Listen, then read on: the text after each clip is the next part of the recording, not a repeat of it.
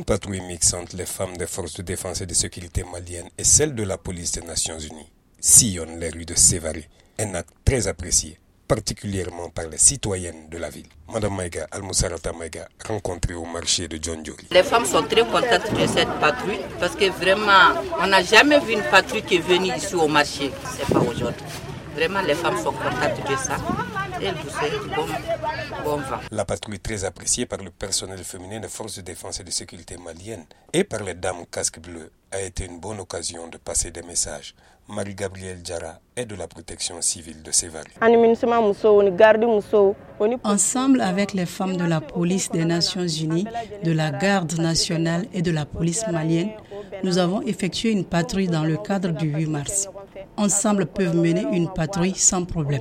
Nous avons effectué une patrouille dans le cadre du 8 mars, dans les marchés, etc. On leur a expliqué en gros comment nous joindre en cas de besoin. Un renforcement des relations entre les dames casques bleus et le personnel féminin des forces de défense et de sécurité maliennes qui va sans doute avoir un impact positif.